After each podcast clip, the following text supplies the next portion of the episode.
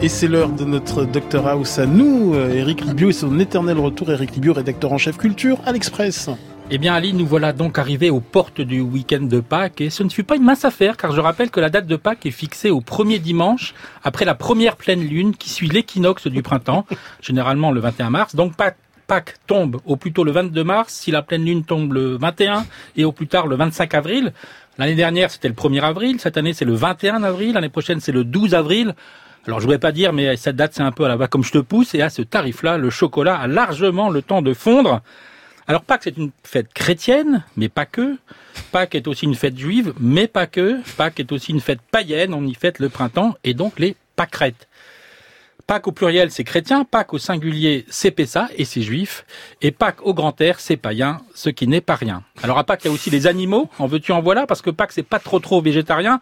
Il y a le lapin, qui est un symbole de fécondité qui apporte les œufs, et avec le lapin, il y a la vache qui donne le lait pour le chocolat, les poules qui donnent les œufs, et l'agneau à manger le dimanche midi. Les cloches, elles, et là je ne cite personne, sont parties, non, non, mais je vous regarde comme ça par hasard, sont parties à Rome et seront de retour dans la nuit de samedi à dimanche. Elles restent muettes aujourd'hui comme celle de Notre-Dame que je salue. Alors quoi de neuf pour Pâques? Eh bien du chocolat.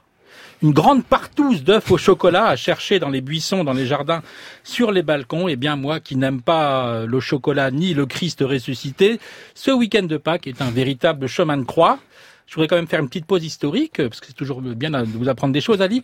Jusqu'au XVIIe siècle, les œufs étaient peints de couleur. On imagina alors à cette époque de les vider et de les remplir de ce chocolat tout récemment découvert au Mexique et qui était à la mode. Et au XIXe siècle, les techniciens, les techniques, pardon, du travail de la pâte de cacao étaient suffisamment au point pour adopter l'œuf au chocolat, moins cher que les œufs de Fabergé, évidemment, et du coup beaucoup plus populaire et en avant le consumérisme à gogo. Aujourd'hui, près de 15 000 tonnes de chocolat sont consommées pendant le week-end de Pâques en France. Non mais 15 000 tonnes, on est quand même au-delà de l'indigestion. Eh bien, c'est pourquoi je conseille pour ce week-end de Pâques de remplacer les œufs en chocolat par des pommes de terre.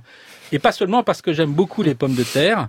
La patate est bonne, mais pas que. D'abord, elle s'accorde beaucoup mieux à l'agneau censé être avalé le, le, de ce dimanche que le chocolat, parce que le chocolat à l'agneau, c'est quand même pas terrible.